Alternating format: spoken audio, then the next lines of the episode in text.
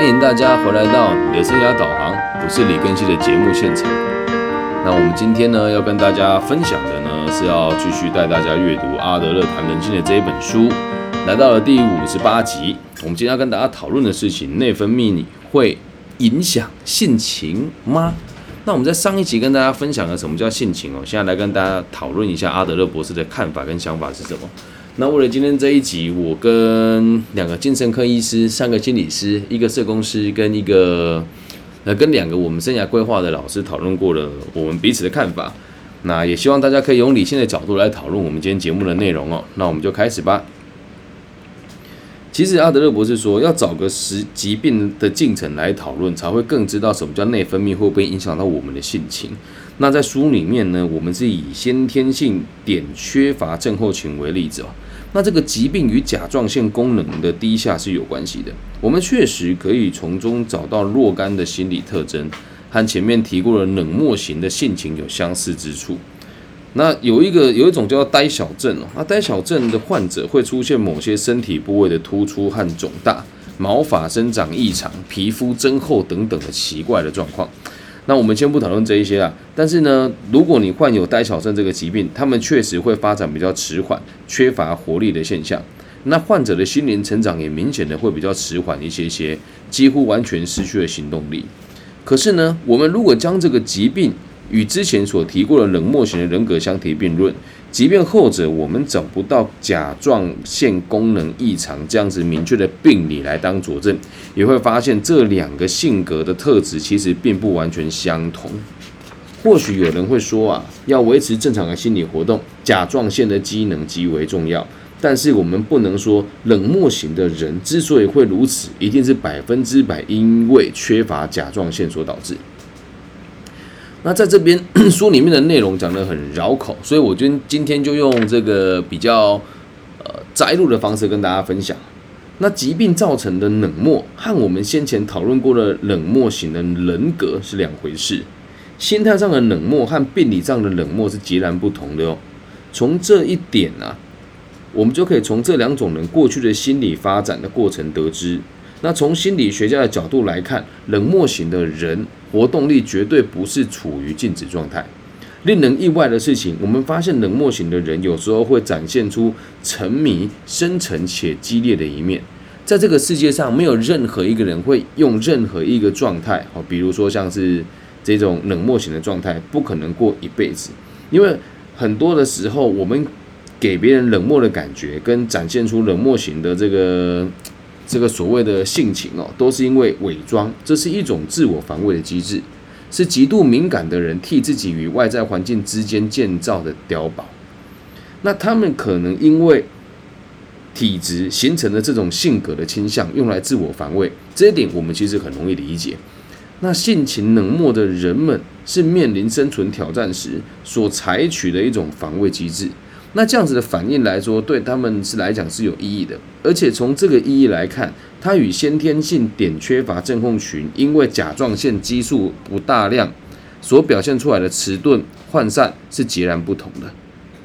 那这边我跟大家做个简单的解释哦，也就是说，我们都以为甲状腺会影响到我们的性格的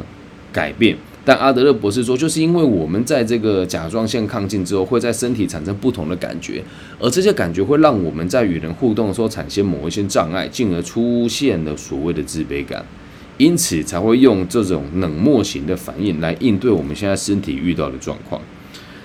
那阿德勒博士在书里面也提到，即使有某一些案例显示，好像只有那一些曾经拥有过甲状腺分泌不足的患者，才会发展出性格冷漠的这种特质。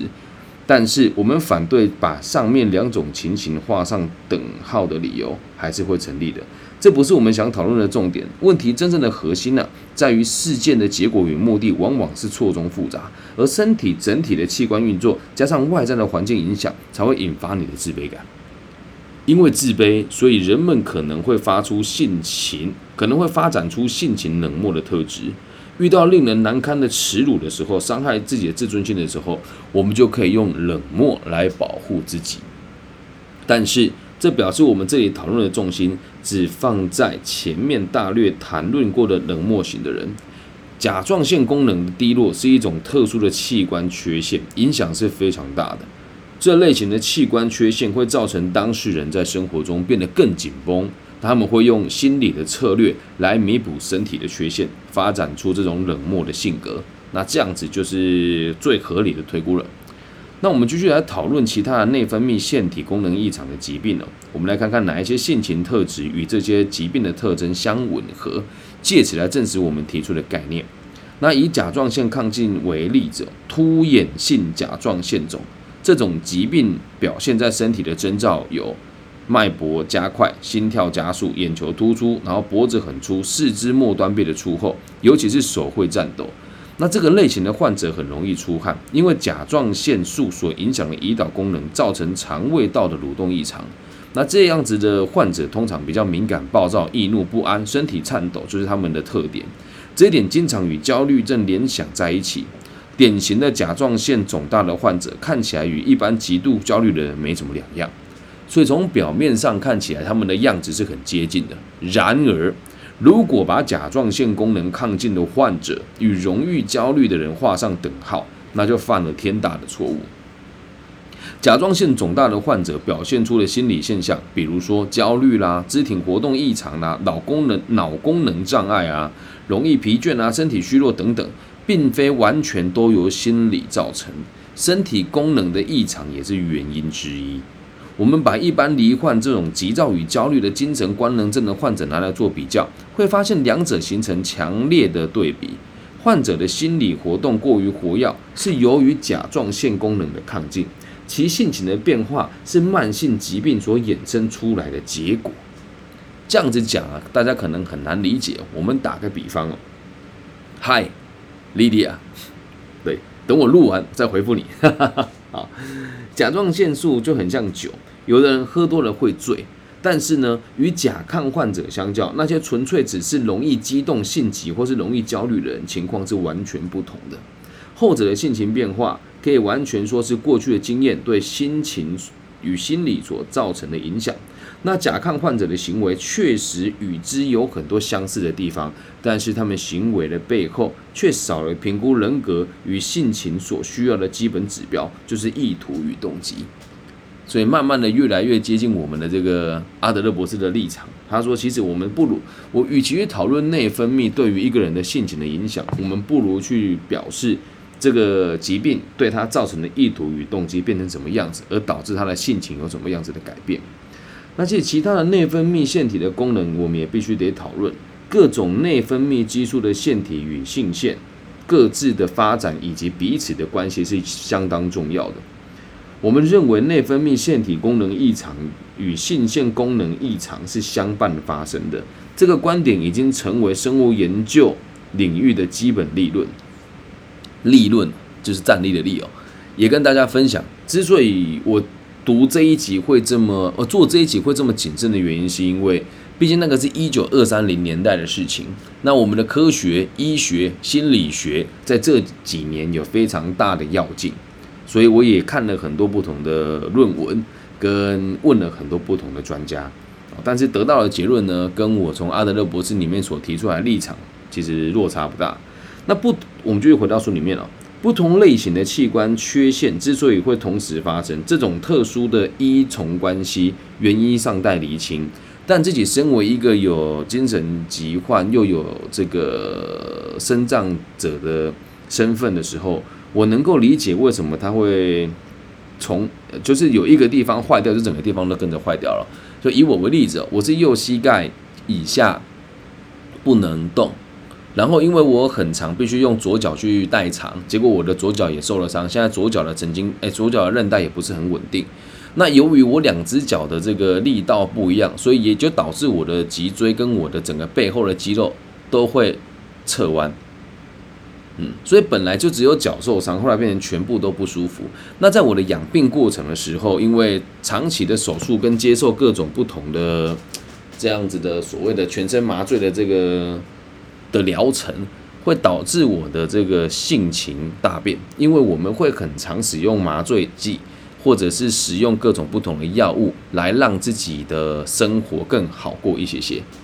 所以一个地方失衡了，就整个地方都跟着失衡了。但是我们就很常会因为某一个地方的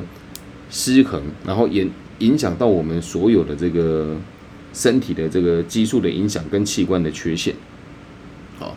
所以也要让大家知道，就是这样子的状况一旦发生了，我们只要有一个地方出现了问题，全身各地就会出，哎，身体上的各个部分也会出现问题。那出现问题了之后，你的性情当然就会被影响。那某些积极研究内分泌腺体的专家，会一直想要引导我们相信，人格与性情完全取决于这个性腺激素。那这个性腺激素指的就是我们的生殖系统相关的分泌激素了。那然而哦，睾丸与卵巢性腺的分泌异常所引起的疾病涵盖范围真的太广了，也也很罕见。我们所边的个案，同时也出现这些病理现象的，都叫做个案。也没有发现任何特定的心理倾向与性腺功能的缺陷有直接的正相关，与性腺方面的疾病相关的例子实在太少了，所以在医学上我们找不到充分的证据证明内分泌确实可以如专家所说的是人格形成的基础。不过也确实某些维持生命力所需的刺激因子是源自于性腺，而且这些刺激因子可能会决定一个人在环境中的地位，但是身体的器官也会产生类似的因子。不见得是某些人人格形成特质的因素，因为我我这边用我的逻辑来跟大家分享一下。如果你的性的功能是有障碍的，在一个家族里面，不管你是男性还是女性，你都会得到一部分的这种打压吗？假设说这个我们在台湾的家庭里面，兄弟俩，那弟弟生了小孩，先有了孙子。那这时候，这个孙子呢，就是等于呃长长孙嘛。那长孙就等于是奶奶最小的儿子。这时候，这个弟弟就可以带着他的儿子啊，就是他的儿子就占有他们遗产的三分之一。那如果女孩子生不出男孩，也会有压力的嘛。所以在性腺的影响，很多时候并不是性的问题，而是后续的身体的功能所产生出来的，你对于这个社会价值所产生的一些误解，或者是利害上的冲突，所以导致我们的性情有所改变。所以阿德勒博士说，我们要要说一个人的性情，其实是一种评价，不得不在此提出警告。我们要论定一个人的价值是很困难的，所以对于这样子的话题，我们必须得慎重处理。如果出了差错，那它将是攸关生死的事情。如果孩子生下来就拥有器官缺陷的问题，那大多都倾向运用某一些心理伎俩或策略，借此弥补他们的身体缺陷。他们能够这样子做，其实是很不简单的。而因此发展出来的某些心理倾向是可以抹去的。不论器官的健康状况为何，天底下没有任何一种器官对人有绝对的影响力，可以左右人生的态度。这是今天的重点哦，态度哦，说到底的还是态度哦。所以最后做个中诊哦，人呐或许会因为缺缺陷而有所沮丧，但这是两回事。有些人的观点与我们所提过的相同，那这个观点之所以存在，纯粹是因为截至目前为止，还没有人好好帮助过那些器官有缺陷的孩子，去去除他们在心理成长的路上的障碍。我们任由孩子顺着器官的缺陷，不知不觉养成各种偏差的行为。但当我们发现了问题，仅研究问题，却没有好好的帮助他们，引导他们改变。我们以个体心理学的研究基础哦。会发展出一套以人生定位与环境背景为研究重心的心理学体系，将会证明这种新的指导原则会带来正面的结果，会让目前这些所有认为内分泌会影响性格的心理学家弃械投降。这是阿德勒博士说的，不是我说的。但是过了这么多年了，我们来看这一本书，他的思想依然很超前，他的逻辑依然很前卫。那我今天为了这个打给我几个精神科医师的朋友，有一些真的是我的学生哦。他们说这一题很难回答，但是从阿德勒的角度出发，就是你会遇到问题，就就是态度是最重要的，因为内分泌只会影响你个人的器官上的感受。我就不禁在想，那我白天早上起来想死的这件事情跟内分泌有没有关系？这是我无法判定的。但是哦，如果以器官上的缺陷，我从小就有肠燥症。我就在问我自己哦，到底是紧张才想拉肚子，还是想拉肚子才觉得紧张？到最后我发现，连我自己都分不出来。因为有时候就突然想大便嘛，那你想大便的时候，你就会变得很焦虑。我不知道别人有没有一样的状况，但是只要一旦我肚子里面有便便没有拉出来，这时候我的状况就变得很焦虑。那所以在我们小时候就被教育说，如果你的你有心绪上的状况，你要说出来，大家可以体谅。那甚至是我是有过动症的孩子，如果活在这个年代，我肯定坏掉了啊！因为根西有过动症，所以他吵闹就没有关系，我们要包容他。哪有这种事？哪有这种事？所以，如果我们用某一些疾病或是某一些状况来导致跟别人讲说我的个性就是这个样子，就代表他根本就不想改变。他根本就不想改变，所以可以拿各种毛病来当理由跟借口。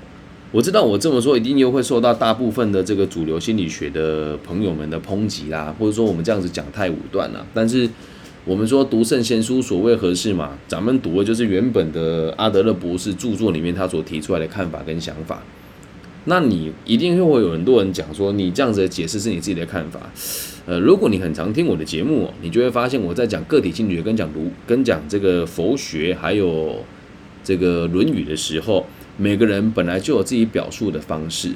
那大部分人都不会去读圣贤书，都是读别人加注过的圣贤书。那比如说我们现在读台湾在读阿德勒，大部分的心理学家也都是看其他老师怎么解释阿德勒，而不是去检视他这个人的成长背景、他的生活模式，还有把他原著的书籍拿出来看一看。我个人认为这一点是相当可惜的。因此做个小小的同整哦，阿德勒博士很明显的表示，内分泌并不会直接的影响你个人的。性情只是因为你的内分泌会影响你身体器官的感受，进而影响你的性情，所以它不是一个点对点的关系，而是一个有曲线跟好几个曲面所完成的一个互相关联的状况。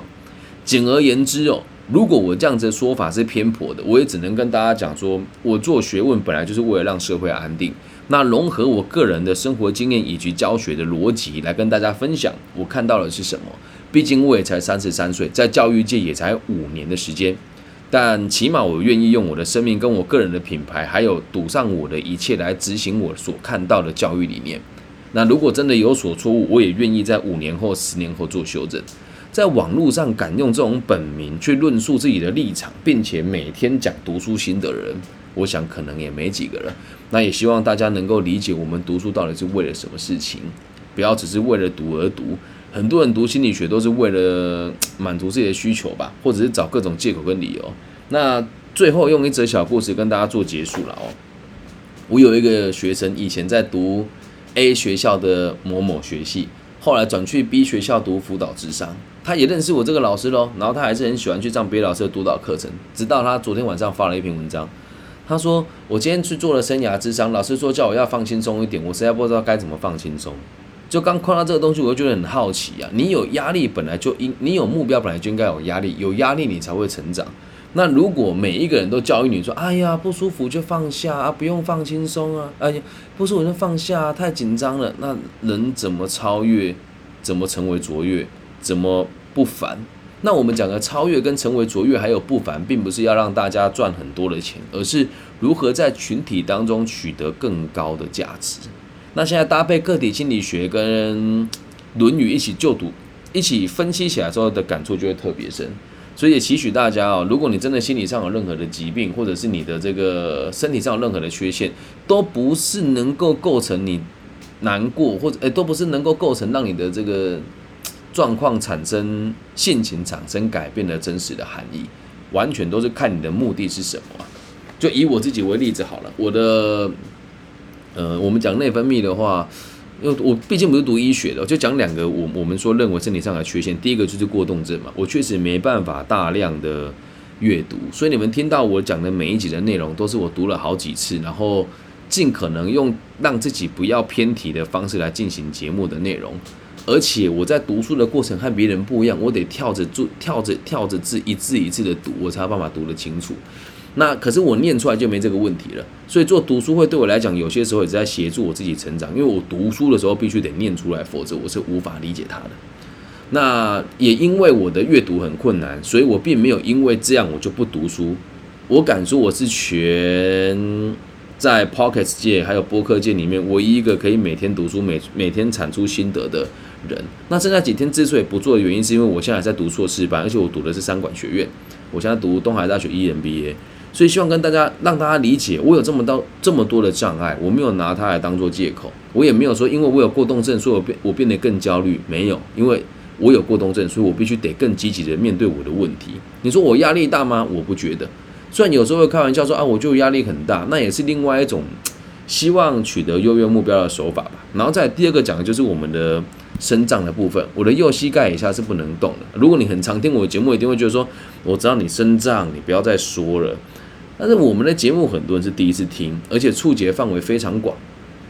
我是生长者，我也可以因为就这样就放任我自己变胖，然后不运动。那既然知道我是生长者，我就告诉自己，我要调整我运动的方式，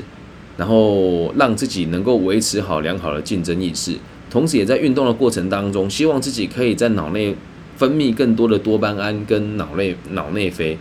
哦，或是血清素等等的，我是没有很了解的啊。但运动完确实那一种全身舒畅的感觉是很棒的，所以我也没有因为生障而放弃运动。端看于你的目标是什么，只要你的目标存在，任何事情都可以成为帮助你的动力。那只要你的目标不存在，或者是你的目标是摆烂，那任何的事情都可以让你成为借口。以上就是这一集全部的内容。内分泌根本他妈的不会影响心情，希望大家能够理解，也可以接受。那当然，随着我阅读的方式，呃，跟逻辑深度不一样，我也会慢慢修正我个人的看法。那如果真的有所错误的地方，也欢迎大家指正。OK，那记得不能批评与谩骂哦。就像我是用本名跟大家分享，如果你要批评、指教与谩骂的话，我也欢迎你用本名跟我互动。当然，我也没有这个期待，因为这么多年来在网络上得到的谩骂也从来没有少过，但从来没有人敢在现实生活当中跟我讨论这些学历。那也希望我们节目的存在是可以给这个社会更多安定的可能性，更期待大家都可以在阅读或者是理解这些学问之后，可以过得更健康、更快乐、更平安、更安稳。我是你的生涯导航李根熙，我爱你们，大家晚安，拜拜。